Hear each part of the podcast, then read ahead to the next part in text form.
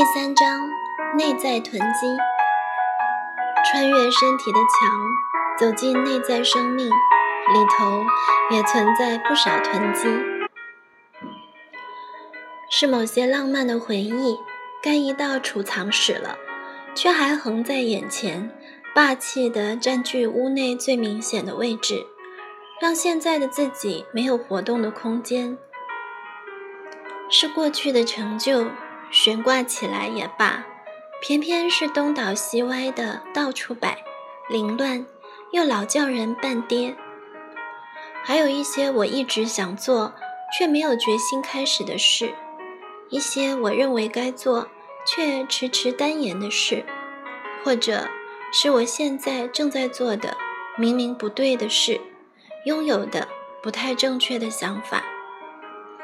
我们习惯向心里头塞东西，生活在一个不重自省的时代，对内在世界的陌生，让人对内在空间产生恐惧，所以有什么就往里头丢，总觉得多比少好，忙比闲好，有比无好，久了，偶尔想进去看看，也找不到可以走动的空间。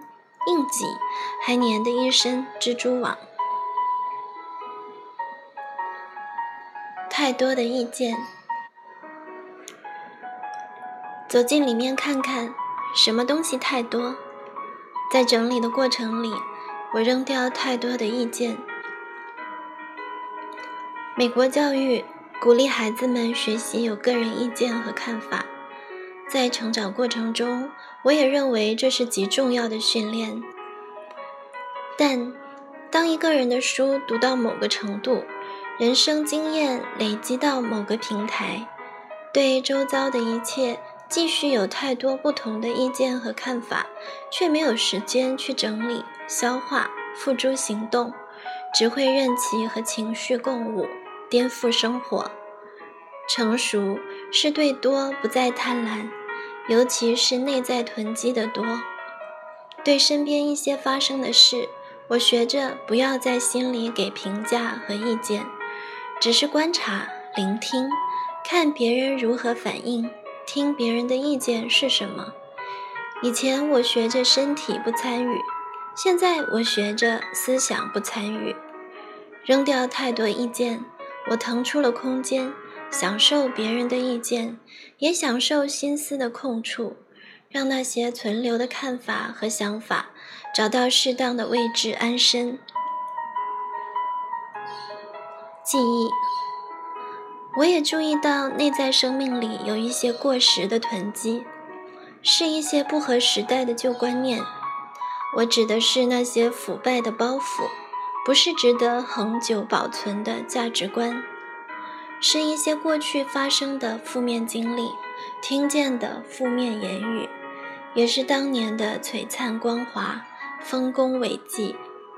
关于记忆，该静静安置于内在殿堂的一个角落，有一个收纳它们的箱子，一个美丽的存在，却不占太大空间，吸引太多眼目的注视。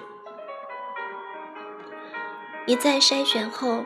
值得放进记忆箱子里的，要好好整理、叠放、照顾；其他那些扔在外面、东倒西歪、横躺内在厅堂的、大辣辣的拦阻心思走动的，甚至已经发臭的记忆，都该扔掉。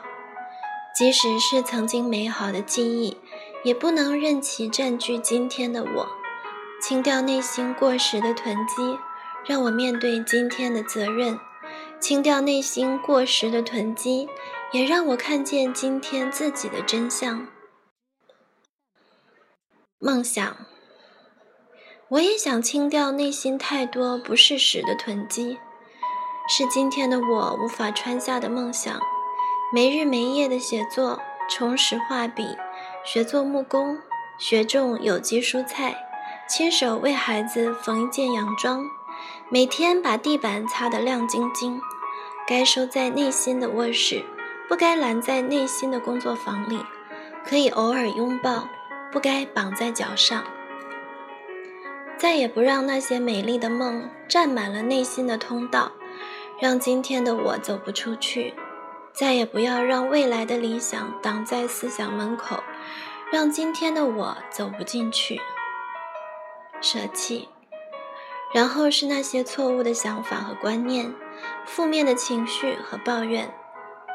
这些受损的内在囤积，若不随手扔掉，不但无意义地占了内在空间，更将发出恶臭，在空气中滋生细菌，污染整个内在环境。我也拒绝无用的懊悔和遗憾，对曾经做错的决定，学了功课之后。还有许多懊悔，如脱去的壳未被扫除，堆积在心里一角，碍眼。对那些不能改变的事，对今天的我毫无意义。我要放手，不再存留着，任他们在孤寂挫败的深夜里发出冷冷的笑声。那些无关痛痒的聚会，不好意思拒绝的社区活动，传统遗留的节日负担。自扛的人情债务，太多已经在心中褪色、是未变形的人情包袱，不甘愿扛的、无法打理的，我要扔，潇洒干脆的扔掉。只要我谦卑的下来，承认自己的空间就是这么大，整理的力气就是这么多，双臂张开，能拥抱的就是这么宽。不再强把世界扛在肩上，我就会认清内在生命的囤积是什么，就有勇气舍弃它们。离心如此，也从理掉囤积开始。一起想想看：一、内在囤积多久该清一次？分享你的清除计划。二。有哪些占据内心的东西，你还不确定是否为囤积？可能的话，与朋友分享一下，问问他们的看法。三，当你开始尝试清除内在囤积时，碰到的最大拦阻为何？如何克服？四，清除内在囤积，可否借助他人？五。讨论一下如何处置短期内丢不掉的内在囤积。